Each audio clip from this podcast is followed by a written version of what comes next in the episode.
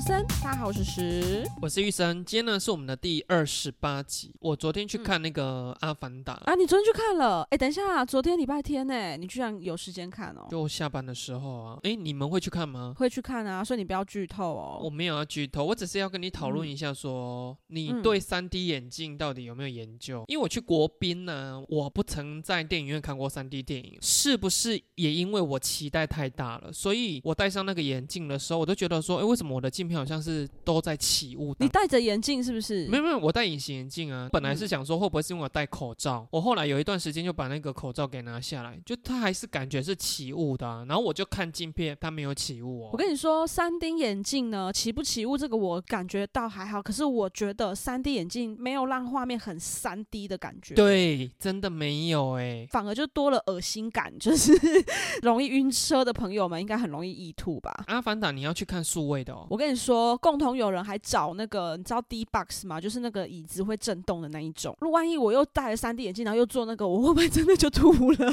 所以你们是要看三 D 版的吗？我个人是偏向看普通版的啦。可是如果跟他们去的话，有可能就是要看这种动态版的。而且《阿凡达》的片长是不是还蛮长的？我记得。对，可是我真的在开眼前去小便之后，我中途真的没嗯有想要小便哎、因为你一直纠结在那个雾气上 完全忘记你要是有可能的。好啦，那我们就开始今天的新闻喽。今天的第一则新闻呢，发生在台湾，有一位陈姓男子，因为他不想要当兵，嗯他就透过了管道找上了一个艾滋病患，嗯以八千块的代价提供证件给他，然后请他拿着他的证件去验血。因此呢，他就得到了全国医疗服务卡，然后就判定他是免疫，因为他有艾滋病。不过呢，就因为这个艾滋病的身份，就时不时会收到那个卫生单位的关怀电话啊，但是他就是长期都不理他这样子。直到去年他准备要结婚的时候，又时常接到这个电话，就他未婚妻呢就。真的以为他是艾滋病患哦，可是 无论他怎么解释，对方都是半信半疑。然后他就为了不想要一直被贴上艾滋病的标签，所以他就决定去自首。啊，我想要先问一下，你觉得他真的去当兵比较嗯真男人，还是他去自首比较真男人？哎、你知道台湾的法律好像是，就算他去自首，他要回去再当嗯兵嘞。哦，真的吗？对啊就是他不用说被罚款或者是被关怎么可能？如果是可以被罚款解决的话，那我想我们嗯中华民国的政府会很有钱。真的欸，所有异男都宁愿罚钱，都不想去当兵。所以我就想说，他是用艾滋病来躲兵役比较真男人，还是他自首比较嗯真男人，还是他跟你一样，他不知道说自首还要补兵役，有可能，因为他纯粹只是想要得到他老婆的认同而已。对他只是想要解开这个误会，结果没想到哈要补这样子。哎、可是我跟你说，我看到这个新闻的时候，我就立马想到，我有一个男生朋友就跟嗯我分享了他当兵同梯的故事。就是说，你们在当兵的时候，是不是如果想要得到长期的假，比如说呃你是丧假或喜事，对不对？嗯，结果呢，他同梯的那一位友人呢，居然真的为了这八天婚假，啊，去找了他们里面的一位女兵，然后她是一个 T，然后两个就去假结婚呢、真的假的啦？对，然后我会知道这件事，就是出去的时候，然后他就说，哎、谁谁谁，他前妻啊什么，他是有离过婚的。然后我们就想说，没有啊，他没交女朋友很久了，怎么会有这件事？才娓娓道来这个故事。他为了这八天的假，然后他居然去找人家假结婚呢、是不是很荒唐？坦白讲，除非你是申请户籍成本会有这一笔记录，对不然其实你的身份证离婚呐、还是说一般那个都是注户销的。其实他并不会看到这个事迹啊。其实我老实说啦，这件事情可能有男女的分歧，就是说对男生可能比较没有这么大的影响，可是如果是女生，你就会觉得说你已经过保出保固的那种感觉吗？过保了。可是那个 T 如果他真的铁了心，他这辈子就是要当 T 的话，好像也没有什么太大的 影响啦。搞不好他还会想说，哎、我这辈子可能不结婚了，我结这么一次看看，还可以得到八天假。所以铁了心这一辈子要当 T 就简称铁 T 吗？铁 T，哎对你听得出来我的话中我。从我上次得罪 T 族群之后，你这一句话应该又会开始得罪 T 族群吧？哎、可是你觉得这种之前那个改名去吃什么么过于受视那个。我觉得改名去吃过鱼寿司比较窝囊。对，我真的不懂为什么他可以这样子哎。然后我就想说，比如说你姓陈，然后你为了要那个你改名叫陈鲑鱼，那就算了。嗯然后他还改什么陈鲑鱼，然后什么什么的。陈鲑鱼游戏大师之类的就会很长。我就想说，你已经够窝囊了，然后还取这种名字。之前有在那个超商打工过，有一个男生同事啦，上班的时候会聊天嘛，闲聊，他才跟我讲说，其实他现在还是志愿役的身份。我就说，哈。啊，可是他却在打工。对，我就说，那你怎么可以来应征一般的员工这样子？他就说，因为他发生一件事，所以现在有点算是军中让他出来散散心。可是当然军中没有允许他可以出来工作啦。哦哦哦，因为当兵的时候，后来变成志愿役，就有一个军中很照顾他的学长。他们军中里面，其中有一个是有阴阳眼的义务役，就对了。有阴阳眼的，就跟我那个同事讲说，照顾他的那个学长啊被跟了这样子。同事啊，他就觉得啊，你你讲这个谁知道啊？都嘛只有你知道而已，所以他没有当一回事。可是他说真的，你会发现那个学长脸色越来越差。就在有一天，哦他说他就是不知道起来上厕所还是干嘛，然后就走到澡堂里面，就看到他那个很照顾他的学长就上吊在那边了。嗯，他看到之后，他们感情很好，当然就赶快把他包下来什么。可是真的就是来不及了。那这件事当然该处理的就处理，然后他也是回归到正常当兵的状态。可是他就说开始会有那种军中里面的阿兵哥跟军中反映，就是说，因为他们自愿都会有自己的寝室，对就会说那一间寝室都会听到他这边鬼吼鬼叫，就是我同事在里面鬼吼鬼叫。嗯可是我同事他说他完全没有这一段记忆，他说他的鬼吼鬼叫都是别人说你在鬼吼鬼叫，他说哪有？哦，啊？所以军中就把他判定成感情很好的兄弟上吊自杀之后，精神崩溃这样子。对精神崩溃这样子，所以就嗯让他出来。他之前有跟我讲啊，他会去当志愿役，他就觉得当军人是他这一辈子的梦想，他觉得穿军服很帅这样子。嗯，然后因为那时候我才高中，即将要升大学而已，我那时候就想说，你这个人脑袋真的有问题。到底是哪一个男生会觉得穿军服很帅？嗯你会觉得穿军服很帅，就只有你在玩 cosplay 的时候吧？没有啦，有啦，就是你知道那种陆军官校收假的时候，你看到人家走在那里，你会觉得嗯，对啦，那很帅，或者是空军服勤的时候，然后他们这样子走过的那种感觉，你会觉得哦很帅，就那一刹那而已。我的意思是说，觉得很帅是他人觉得他很帅啊。嗯，他是觉得我穿军服 我很帅，哦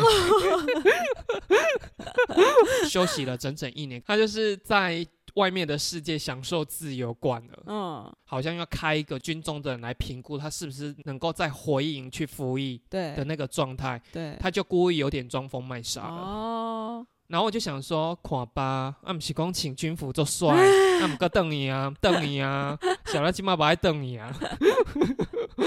躲兵役在之前疫情很长的那一种是真的会有了，哦啊，，现在四个月，对啊，现在四个月当一当就算了吧，大家忍一下就过了吧。我跟你讲，你女性身份来发言这种，你真的是会被人家炮轰。嗯，要讲这种话是只有我，而且我有当过兵。而且你还是当十个月的那一种，是十个月吧？我们是要当一年，然后是因为我有去修军训课。哦，我跟你讲，男生眼光浅短的人真的很多啦。嗯因为你还记不记得我们高中的时候军训课是一定要修的嘛？所以高中大家都一定会有拿到高中的学分。大学之后的军训课其实它就变成是选修课程。嗯你就会发现说，你有很多男生大学都满是到处去玩、啊，对谁要选修一个军训课？虽然知道说之后可以折抵兵役的期限，嗯在那个当下都会觉得玩乐比较重要。我在军中的时候，就听到一大片男生在那边哀嚎，就说：“干咋在哦，我大学生哦，我军训课我来修一修哦，告诉你能考个几个月，。”大学的时候一定大家都是联谊去爬学妹什么学姐什么的啊，那个要躲兵役哦，之后再说啊，找这个你看花八千块就可以 直接躲掉什么一个月，我直接躲那一年呢、哎、我们之前有讲过吗？就是新训一个月之后要下部队，然后下部队的时候就是会全部的人就集合起来，然后去抽签抽看看你下部队，然后就会有一些你可能专业知识水准要非常高的一些技能兵啊，就会被优先的抽到所谓的比较是凉的那种单位。哦，你知道多好笑？因为我们就是全部人，不是只有你原本跟你在同一个单位的当兵，是新训中心里面的新兵就会全部集合起来，嗯会有一个长官拿着麦克风，就说，比如说我们要懂电脑绘图软体技能的人，你也知道，就你被选走，就大概你的军中生涯就是一直坐在电脑前了，你就不用去操演课程、哦下基地干嘛的。所以很多人都期待，就是说现在要需要什么技能，现在要什么技能，就是如果一有，我就赶快立刻举手这样子。嗯然后我就发现。我记得我们前几集有没有聊过？如果男生你真的要刺青，你真的是在退伍之后你要刺再去对刺。因为我隔壁就有一个我不认识他，我觉得啦，他应该是专业水准基本上都懂一点的人。然后你就看到他说，比如说呃有没有电脑绘图软体，他就举手呢就往前冲，然后冲到一半的时候，那个人就会说，那以下条件除了你需要有电脑绘图软体的技能之外，你身上不可以有刺青。哦，然 后他就跑出去之后又跑回来。有没有人会弹某某乐器的？然后他又举手，然后又冲过去。那这一项呢，除了要弹乐器之外，你身上还是不可以有刺青。他就这样一直跑来跑去，跑来跑去就对了。我觉得他光那一趟他就瘦了很多。然后一直到最后，我忘记是说要开什么车吧，已经就是大家都知道说这个，如果你再没有被选上，你就是要跟着去到一般的单位去抽签，跟着人家下部队啊，抽到外岛就去外岛干嘛之类的。我就看他蓄势待发，然后果不其然，最后一个技能他也有，他这一次就不跑了，他就自己就默念，那以下技能就是身体不能吃惊。结果那个长官真的这样讲，他就说干你娘！他的两爽单位的军旅梦就这样梦哎、碎可是说真的，这些单位的缺是因为会面对到外面的人嘛，所以才不能有刺青嘛？其实我真的不知道，他是真的这些东西都会吗？他没有胡烂的吗？如果胡烂的，然后被选去，然后你不会嘞，就又被打下来这样子哦。哦，他们会先做一个初步的测试。哦，他需要这项技能的新兵，比如说我只要三位，可是会有十个人说他都会对啊啊他就会先测试，然后留他们觉得 OK 的三个，其他七个就会打回来跟我们其他人一样抽签。如果你真的躲不了兵役，那你又想要在军中有一个凉爽单位的缺，嗯那你真的不要在当兵之前去刺青。对，没错。上面挂嘎，上面回女朋友的姓名，千千万万不要吃。好了，那我们就下一则喽。呃，这个是最近大陆年轻人的流行用语。嗯，我跟你讲，现在不只有炮友，居然还有嘴友。嗯这个嘴友呢，就是口交的朋友，口交的朋友应该还是只能被归类在炮友吧？当然啊，哦不然是什么口友？因为他们这个是叫只接吻不恋爱的朋友，对，很奇怪吧？因为他就说他曾经跟心仪的对象接吻，嗯可是对方告知他不想跟自己谈恋爱，然后这段经验让他发现说，嗯，他享受这个当下跟他接吻那种暧昧的感觉，有没有？有一个接吻的伴让我感觉我像在吻我爱的人，然后认为接吻很平常啊，没什么大不了的。而且为什么只到接吻？因为如果你再继续发生关系的话，你们就可能变炮友。可他们又不想要变炮友，他想要守住这最后一层关系，于是他们就再往前一点点，变成嘴友这样子。就是我觉得复杂程度会比性关系小。然后他说找稳伴呢也比较 低成本，满足所有人的需求。这跟你知道哎、之前，你这一则新闻，我音调越来越高了哦，因为你很 confused 是不我是？真的不懂哎。没有跟你讲，这个就很像，你知道之前日本很新兴一些，他们会找一个抱抱的男生，就是他们只抱抱或只陪他睡觉这样。可是抱抱跟睡觉，我反而可以理解欸。可你觉得接吻这个是已经到了体意交换，可是他们却最后又装作若无其事这样？我曾经有听过一个理论，就是说很多人约炮是不接吻的。对对对对对对对对，我也有听过因为他们认为接吻在于情感上面是更上一个层次的交流，反而发生性关系这件事比不上接吻呢、可是这个。新闻他居然是把接吻摆在发生性关系，像你说的那些炮友，然后他们不接吻，因为他们觉得说我们只是身体上的性关系，那我们不谈感情，我们没有走心灵层面的，所以我们不能接吻。那像这一个，他是想要有那种心灵交流，可是因为对方又说不跟他谈恋爱嘛，那我们就仅此于到接吻这样子，然后我们又不能有性关关系，因为你关系又复杂了。这个目前好像其他国家没有听到说有这样子的流行，对不对？对，而且你在这个疫情期间发展出这种嘴友，不是 还挺拉撒的吗？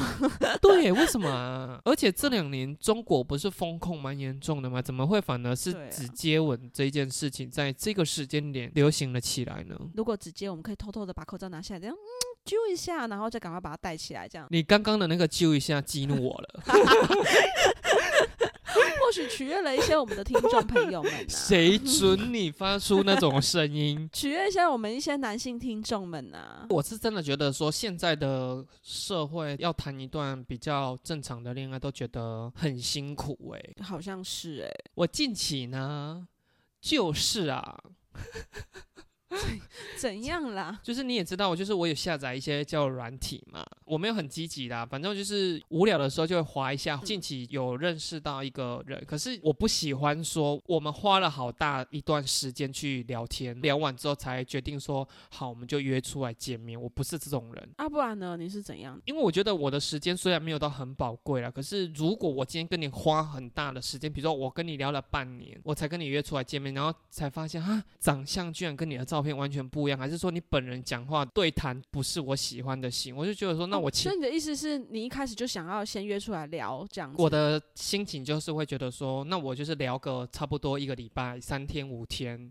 可以的话，我就会想说，诶，那不要出来吃个东西，喝个东西，哦哦哦。啊，如果我们嗯出来之后，我觉得感觉对了，再慢慢的对，再继续发展。嗯对我来讲，我是觉得比较舒服啦。那我嗯近期呢，就是有认识到一个人，软体上跟他聊的也还不错，真的在蛮短时间就约出去吃个东西。那吃完东西之后，我就觉得说，诶，这个人觉得还不错。可是因为我不太习惯给人家造成压力了，所以我们一直到约出来见面的那个时期，我们都还是用交友软体上来去通知讯息。哦比如说我到了哦，那我们吃完东西之后聊了差不多，因为各自明天都还要上班，我们就。分道扬镳了。那我就在想，嗯如果他今天回到家的时候有跟我讲说他到家了，嗯那我就想说，那我就可以再进一步跟他要 line。哦如果他今天回去之后，他就无消无息，他可能觉得我不 OK、嗯我那时候想法是这样，结果回去之后，他有主动跟我讲说他到家了，那我就跟他讲说，诶，那我们是不是可以交换 line？就跟我讲说，其实你刚刚就可以要了。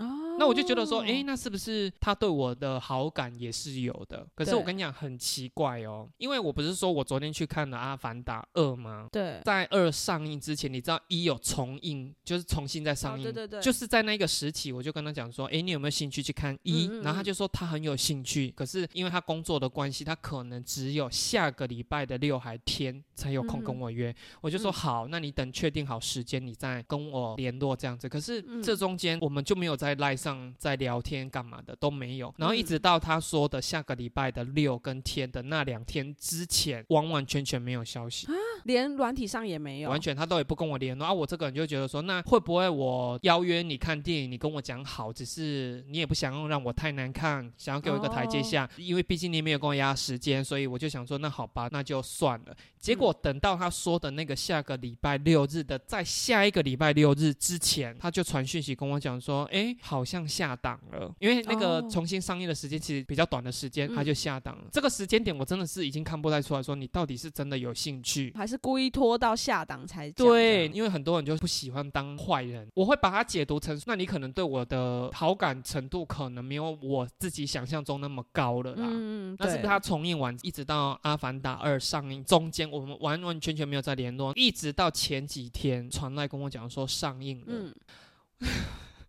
怎样？你内心那个涟漪被波动了，是不是？我没有被波动，我只是觉得你很莫名其妙。那你还是去赴约啦。没有，我跟你讲，因为我已经先跟别人约好了。哦，所以我当下我直接很坦白跟他讲说，我就说非常抱歉，因为我一直觉得你可能没有兴趣跟我约《阿凡达或看电影这个行程，嗯所以我已经跟其他人约好了。哦，然后他就跟我讲说，哦，那没关系，叫我先去看，然后我记得跟他讲心得。嗯你觉得我有可能跟他讲心得吗？哎、可是我觉得你会不会真的把他聚得太远了？他会不会真的很忙啊？如果我今天对你是有好感的，那我跟你讲说，哎，下个礼六日，你会很积极的去，就算我下个六日真的有一个临时的事件进来，导致我没有办法跟你约，我应该要跟你讲一下，说不好意思，因为我这个六日可能又有一个临时的突发事件进来，嗯，也是也是，我可能要跟你取消，可能我们改约约什么时间点这样子。可是嗯你居然无消无息，那下一周我也不要给你压力，我就说那没关系，不然我们就等《阿凡达二》上映的时候我们再约好。嗯可是这一个时候我丢出这一句话，变成是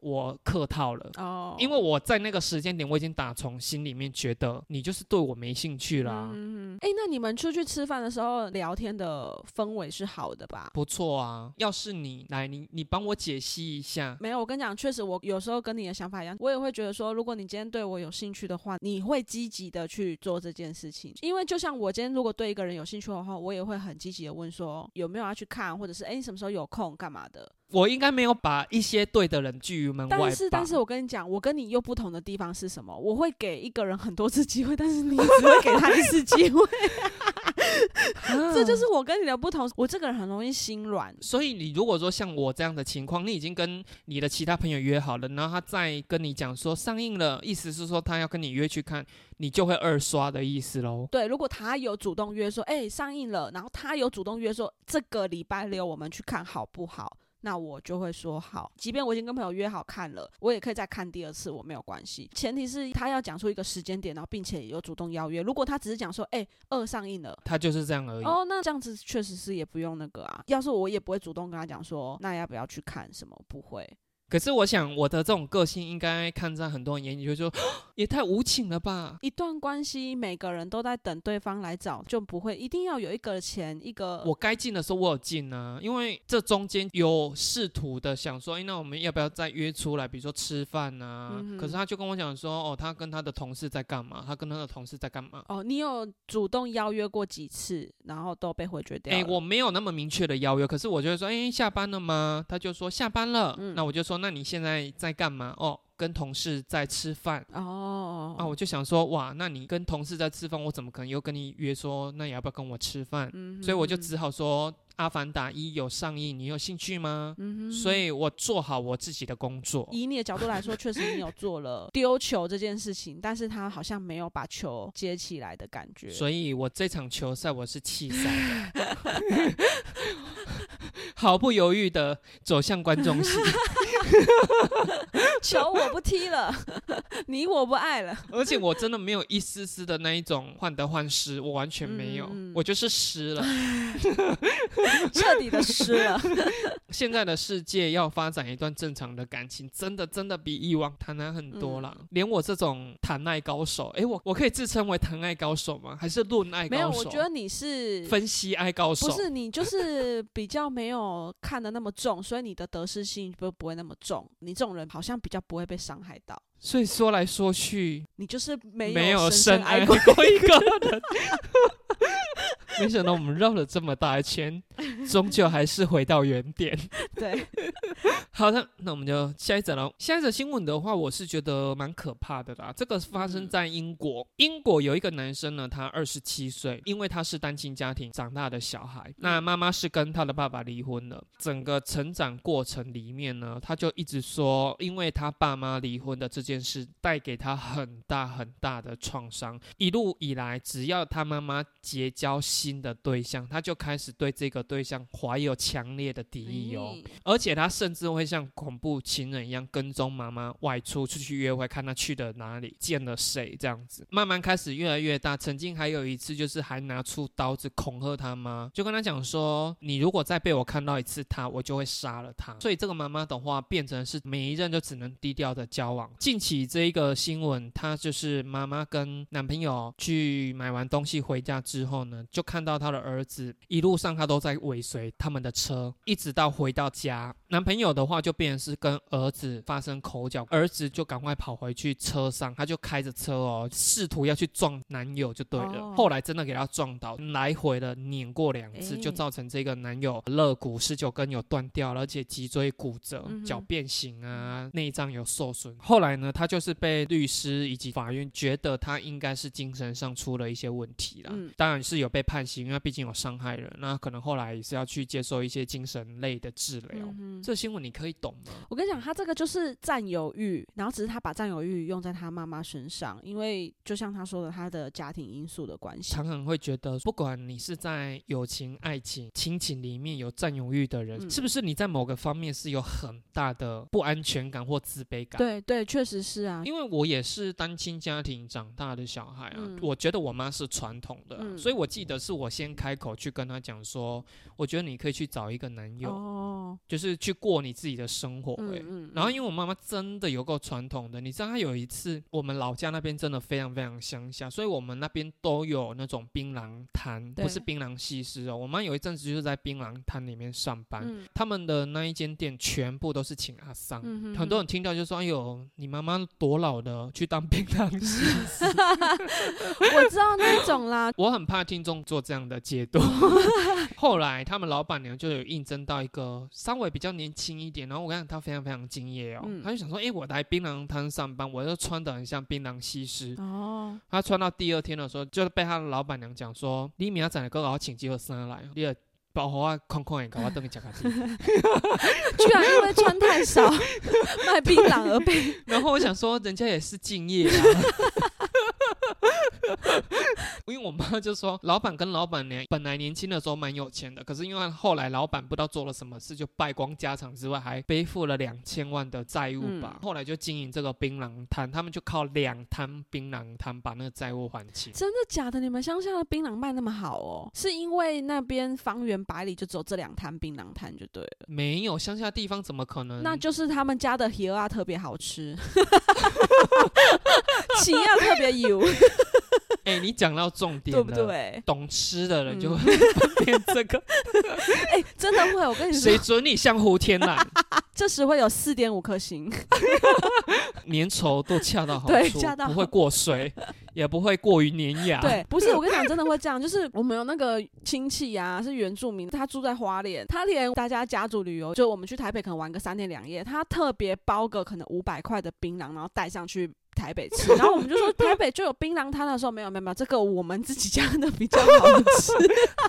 我常戏称我妈是老人杀手啦。嗯她那时候在那边顾摊子的时候啊，就是都会有一些的哥也好啦，嗯还是说真的对她有兴趣的老男人，很明显就是追求我妈啦。嗯然后我妈有一次呢，她就说有一个，她可能老家在我们乡下那边，可是常年都定居在台北了。嗯然后有一次就是她回老家的时候，经过我妈雇的那个槟榔摊，她就下来买东西。可能他觉得我妈的长相惊为天人，开始对我妈有很大的好感。她嗯哼本来可能半年回来一次，他就变成是每一个月会回来一次，而且重点是他不吃槟榔，也不抽烟哦。嗯比如说他朋友有需要吃槟榔，他的朋友要抽烟，她说来来，我绑你一杯，我可以绑你一杯。哎、那他不吃槟榔也不抽烟的人，他怎么去槟榔摊认识你妈的、啊？她可能就是买结冰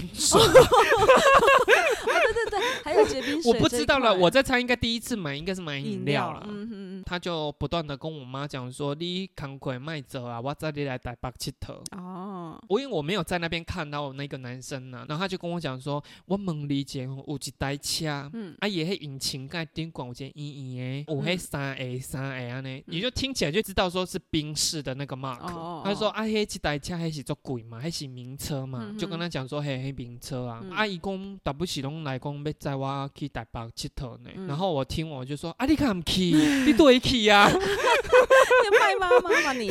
你尽量对去啊，敢唔去？哎、你都不会很怕你妈又被骗哦？这样讲当然是开我妈玩笑啦。哦我的意思是希望她多认识一些人 open mind 嗯交往一些新的朋友，嗯因为我妈曾经有交过有一阵，就是让她很患得患失还是什么的。嗯我还跟我妈讲说，我讲你鬼会啊？你今麦会当追求的就是快乐。。对，没错，这人那不好你快乐，你得刷刷去啊！你考需要你还没哥哥顶啊。对啊，旁观者一定是这样讲。我妈只回我一句话说：“我哪家你要生会去哦，我怎么的生个得贵？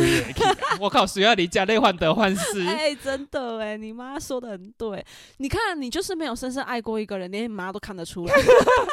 可是我要跟你讲的是说，连我都可以为我妈分析感情世界，嗯而且我跟我妈讲过一句话，就是说我跟你讲，你交往的每一任，你都不用担心说我们认不认同、嗯或同不同意。就你开我说，只要你觉得快乐大于痛苦，嗯那你就是值得跟他继续交往。因为我有跟他讲说，因为每一个人对快乐的定义以及程度的大小是个人感受的关系。没错。所以我会觉得离婚，不管你是爸爸或者是妈妈，嗯作为小孩的你们，你们真的看到你的爸妈结交新的对象，真的应该是要替他们感到开心。对啊你。有在鼓励你妈去交往新的男朋友？哎、我妈有男朋友啊，我们跟叔叔的关系也都还不错啊。你不要跟我讲说你妈就是自始至终也是那一个。确实是因为我爸走了之后，有一段时间我妈也是都一个人，再过一段时间他才认识叔叔，然后他跟叔叔也就是交往一直到现在，耶，他们的关系我觉得就是很轻松。叔叔他也是丧偶的人，我妈也是，两个人都有自己的原本的家庭的小孩，他们不会互相干涉，就是我们的关系都很轻松，所以不会有压力。我就像你说的，妈妈如果过的是快乐大于痛苦，可以维持这样就 OK 啊。像有时候叔叔就会带他，比如说之前他们比较空闲的时候会去爬山，或者是他们会去台东泡汤两天一夜这样子，我就觉得这样子轻松就好了啊。哎、可是你们家的人都好专情哦。不是啊，你这个人如果相处的快乐，你为什么要一直换？你以为我妈是什么情场老手吗？就像你刚说那句，如果我那么玩得起，我要一直玩，是不是？不是我的意思说，我一直以为你们这中间可能会遇到两三个，然后真的交往不适合，换换换才换到这没有，我。跟你说，你不要说我妈那个年纪，光我们现在这个年纪，你不觉得现在在认识新朋友机会也就很少了吗？那你怎么会觉得我妈认识新朋友的机会很大呢？然后再就是，我觉得我妈的心态也不会是想要一直换呢、没有没有，我的意思是说，怎么会一次就又适合？哦，就是刚好长到这么适合的人，是不是？对啊，怎么会？哦然后你也是跟你老公交往，虽然中间有分分合合，可是你也没有再换其他个啊？为什么？Why？还是你有咧拜倒一尊？我跟你讲你，跟我讲，我嘛要来我我拜。跟你讲，那个云顶有一个老帮妈，好像真的蛮灵验的。哪会哪会赶快 经历一条条路路？你拢惊着轻松，我惊着艰苦。硬要唱完，哎、不然你妈就是到现在也就还没有再交男朋友了哦。没啊，他就分手之后，一方面也是我妈交友圈更小啦，嗯因为她现在要顾孙子啊哦，。对啊，我妈也是啊，就是顾了孙子之后，啊，是领导来坑什么风水？你迄干嘛能借我水晶球吗？还是讲惊？动惊动，你当时有赢，我肯定当你请的。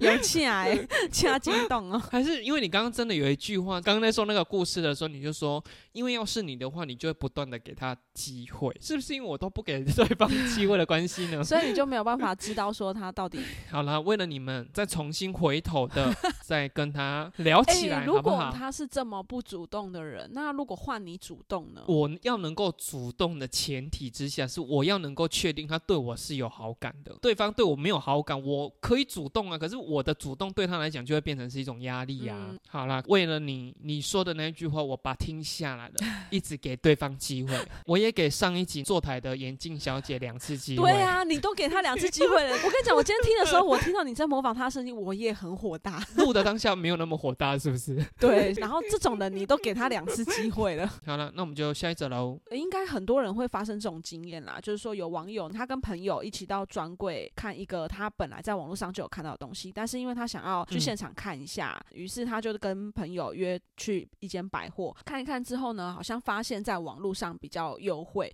于是他就跟姐妹这样悄悄话讲说，哎、那个在某某上优惠比较多，就没想到这句话被柜姐听到了，然后那个柜姐就用嗯。严肃的声音，但是是微笑的脸跟他们说，我们不会有某某的优惠哦，在专柜看某某很不尊重专柜人员这样子，然后就让他很尴尬、啊，又不知道怎么办，结果他就上网去 Po 文看大家的分析，这样。其实有一些人他是比较挺原 Po 的，他会认为说比价是客人的权益，而且我也还没有结账，也没有嗯说买了又跟你退货，要再去某某上买，所以你没有必要这样教训我。但是有一些呃，可能比较站在柜姐百货那边的人，他就会说平台啊，本来价格什么的就会不一样，有一些 OK 会因为平台上比较优惠，就拿这个来赌现场人员跟他讲说，哎，网络上卖的比较便宜耶，那你也卖我这个价格，我就跟你买，让你做业绩这样子。柜姐遇到很多这种 OK，那不想要再遇到这种 OK 了，所以才会讲出这种话。那因为他也只是微笑的跟你告知，他也没有说有凶巴巴把你赶走或干嘛的、啊，认为原 po 不需要上网讨拍。我觉得这个新闻会让人家不高兴的原因，是因为你在柜姐面前说，而且你还不是跟柜姐讲哦，对，你是你是嗯跟你的朋友对讲这一件事情，我倒不听这个原对，就是你就不要在现场讲，不然你也可以离开了。比如说你们去美食街吃饭了，然后再说，对，刚刚那。一柜我觉得在某某上买比较优惠，那我觉得就 OK。真的也是很有感触，因为有一些客人，我们是业务人员呢，我们在卖你东西的时候，我们销售人员一定就是要去跟你介绍出它的好处对啊。可是这个好处也许对你是不适用的也好，还是说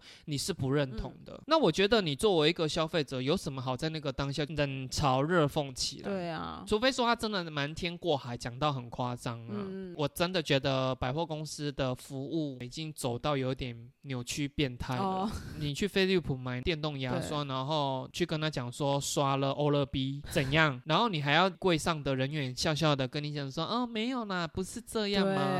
你喜欢欧乐 B 你就去欧乐 B 啊，啊你喜欢飞利浦你就来飞利浦没错啊。没错。有时候客户都会跟我们讲说，那个谁谁谁卖的比较便宜耶，为什么你要卖我这个价格？那你也算我这个价格好不好？就很想回他说，那你去跟他买，你为什么来跟我买呢？我就是开这个价格，你就是用这个价格跟我买。真的不需要啦。啊我觉得如果我是消费者，这个业务人你在介绍他们的，比如说商品的好处哦，那我真的不适合、不适用，耐心的听完，然后我就说哦，谢谢，我再回去想一下，就这样就好啦。因为我想到有一次我带我妈去逛百货公司，我跟你讲这件事，我真的很想呼我妈巴 掌，你好像常常想要呼妈妈巴掌哎、因为我妈真的有过白目的。因为我自己是业务人员，就是我不会去做这样的事。可是你也知道，妈妈常年都在家里面带孙子，嗯儿子难得有一天带他到百货公司里面放风，他就会觉得说啊，呼吸到自由的空气多舒服啊。然后你也知道，妈妈就是特别爱逛家电区、锅子区。哦，我先讲，我们没有买，因为我妈很喜欢不锈钢锅具。哦如果整个柜都是不锈钢的那些锅具，那个摆出来有多漂亮？对对我妈就看到就说：“哦，你这个够水耶。”那个柜姐可能就有听到吧，就开始跟我妈介绍啊，你若无雄雄安尼心疼，甲买一盖吼，你咧买锅子的时候若无心疼，你以后是大概整物件拢爱心疼一盖。啊，我是觉得说蛮有趣的，所以我就听。后来我妈就跟她讲说：“哦。”啊，毋过阮兜买迄个牛头牌嘛袂歹。你说不该呼妈妈巴掌吗？你应该已经下面先偷捏他大腿了吧？那个柜姐很明显脸色就垮下来了。那、我就想说，天哪，我妈怎么那么白目啊？柜姐这样子被对待是不应该，可是有一些柜姐是真的蛮势利眼的、啊，确实是因为我有一个蛮有钱的智营商朋友，嗯她是一个女生呢、会习惯去爬山运动。可是坦白讲，我真的不知道她去爬什么山。嗯哼哼那她说有她有一次就是爬完山回来的时候，她就进到百货公司里面要去买植村秀的东嗯西，因为他爬山嘛，所以他的装扮也是那种轻松嗯的。他说他脖子还披了一条毛巾。哎、我可以发问一下吗？就是说，应该很少有人爬山 下来之后会直接对冲，去我跟你的疑虑是一样，所以你刚刚没有听到我特别强调说我不知道他去爬哪一个山，因为 爬完山要逛到百货公司很难，我这个 schedule 是不连通的。为了要展现说我也是非常的有嗯 class 的人，所以我没有提出这个 因为他毕竟一个是想说有些山友确实就是刚爬完山下来会想逛一下百货公司，这样是不是？对啊，因为特别他又是一个自营商的老板娘，而且他对我来讲是一个长辈啊。如果哦同年龄的朋友，我一定会大笑，就说谁爬完山？谁爬完山又去植村秀啊？对。然后他就是习惯用植村秀的东西，那他这一次就是补货而已，把他用完的东西买一买买齐这样子。所以他就说应该是他的装扮太像大妈，而且他的脖子上又围了一条毛巾，更加深她是大妈的形象。去到那个植村秀的时候，是她不认识的柜姐，哦就跟她讲说：“小姐，小姐，小姐，小姐。”他说那个小姐完全没有理他。啊，故意好像假装没听到，然后在服务一个穿戴非常华丽的贵妇这样子。哦我那个自营商的老板娘就开始觉得你现在是看不起我的意思。后场有一个，他说他觉得啦，以他当老板娘那么久的敏感度，他觉得说那个人应该是刚到职不久的那种新人。从后场可能他休息还这样出来，然后就看到我那个自营商的老板娘被晾在那边，然后他就说呃不好意思，你需要什么？自营商的老板娘他就说这个这个这个这个这个包起来。他说他那一单就好像花了他快两万的样子，嗯完全没有介绍，他就包了。心里面他在 murmur 就说：“我看你要服务那一个穿戴很华丽的贵妇。”他说：“搞不好你试他试一小时，他一罐东西都不会跟你买。”对啊，因为他就发现说，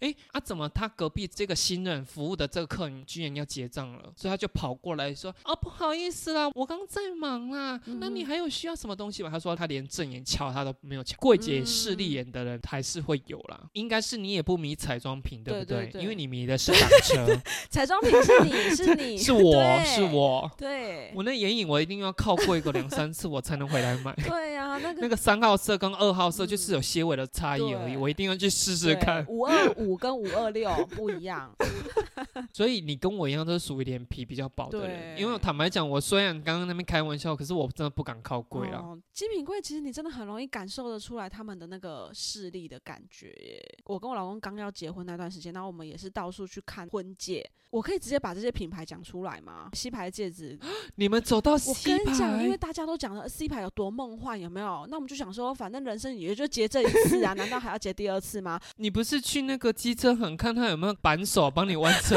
婚戒的形状套着就好吗没有，可是那一次好像是我老公去看，因为他就是想要帮我挑，所以他就是说他就去了 C 牌的那个精品贵，他觉得他真的超受不了，就是很明显被瞧不起，对方不想要服务他嘛，那他就想说算了，就说那我们就不要去那间买，于是我们就去了另外一间日系品牌 H 牌，也是专门卖那个婚戒的。我跟你讲，日本的服务真的态度有够好的，好到我真的立马那一组十万就立刻下。我人生第一次成为那一间百货的 VIP，就是买那个婚戒，享受了一年的 VIP。这样，他们那个活动借台里面还可以帮你镶彩钻，有送机油免费更换两次吗？有 WD 四十再送你两罐哈。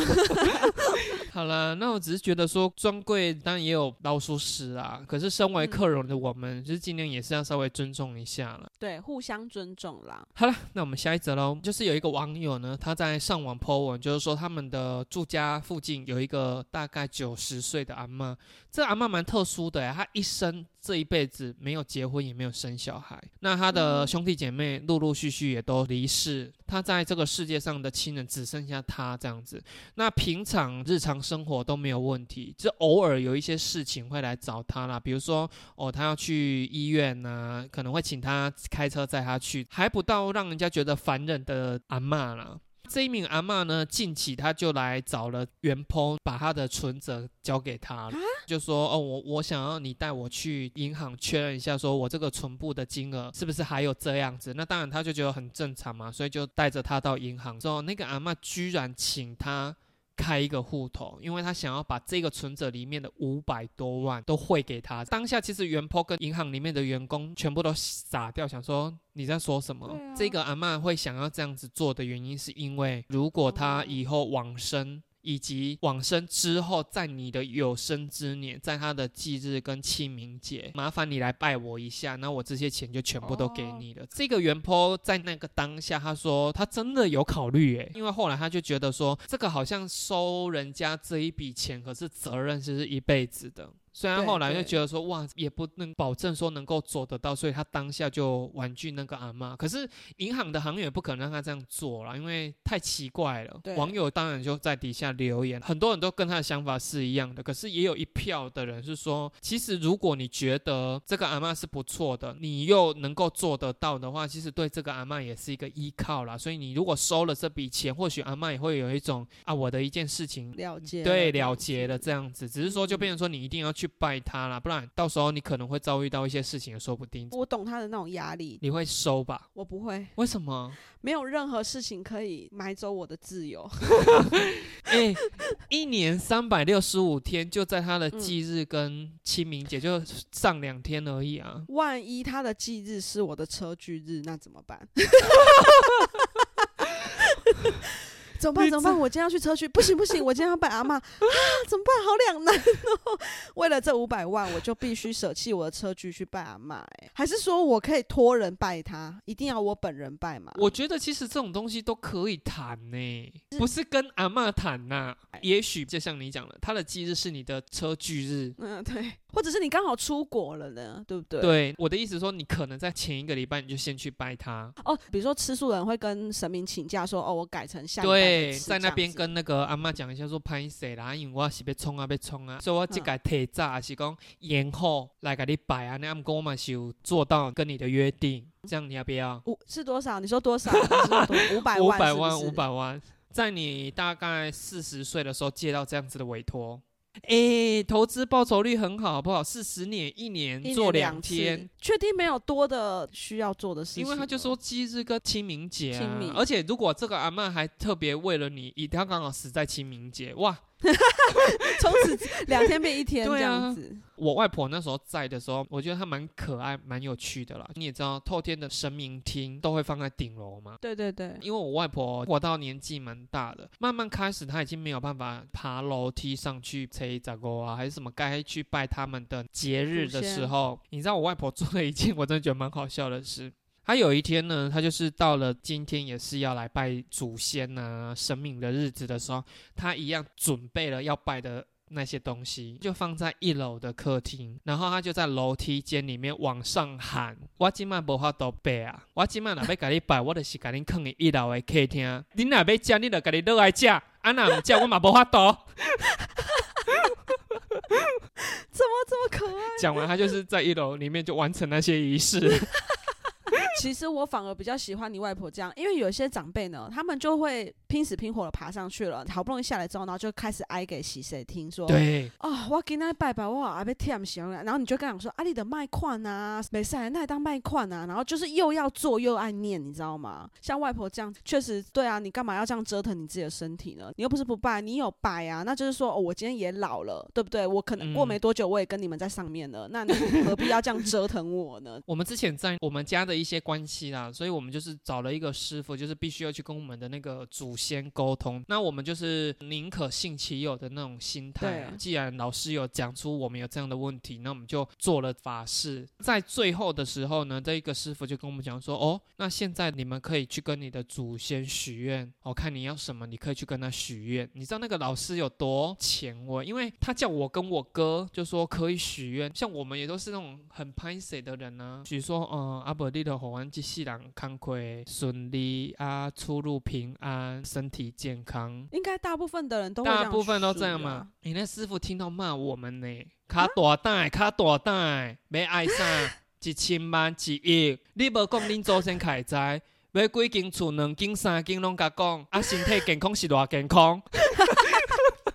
好奇妙哦！可是我真的现在忘记实际上许了什么愿望。可是我在那个当下许完愿的时候，想说啊，那刚好，那刚没伤贪心。我们真的这样大胆的许愿，我讲好，安尼今日代志就结束啊，安尼。太奇妙了啦！以我经历过这些事，但我不知道正不正确，我先讲，嗯我就觉得说，诶，那你如果说有一些固定的时间要去祭拜，刚好不巧，还是可以谈一下啊。这种邻居未来我觉得应该会越来越多。对，因为现在很多孤独死啊。对啊，搞不好我以后也会送钱给我邻居呢。拜托拜托，我他妈帮晒的口诶，无人搞我啦。你一百的话，你给我清功。有钱能使鬼推磨啊，对对不对啊？我就是要有这些人来帮我推一下磨，推一下屎桶跟尿桶。对，那大概就是这样吧。那你有没有什么事情要说呢？还是说上一集你听完有什么感想呢？上一集我是真的觉得蛮好笑的。对啊，相信还不错啊。该不会你又要说是你的巧手剪的很好？没有没有，上一集我在录的当下我没有觉得那么好笑。对啊，可是上一集真的是我近期剪到连我自己都觉得也太好笑了吧？有这么夸张吗？你觉得好笑的怕是哪一段？让我笑最久是你学富语那一段，你说那个布朗尼呢？布朗尼，我在那一段笑最久。我倒是很喜欢我们偷藏的一些甄嬛梗，阿妈伤了阿妈，可能要懂的人才懂啦。对呀、那个嗯我就比较小众一点。对啦，但是我就觉得很可爱啊，就触鼻啊触鼻。希望我们的听众也可以这样子把我们的 podcast 推荐你身边的朋友。对，你们觉得好笑的时候，难道不会推一下你朋友说你听听看，这冷个笑哎，公了该喝酒。对啊，而且帮我们留个言反馈一下我们，让我们知道。好啦，我们来看近期谁会是最先留言的啦。好，今天的新闻就到这边哦，顺利的话我们就下周见喽，拜拜，拜拜。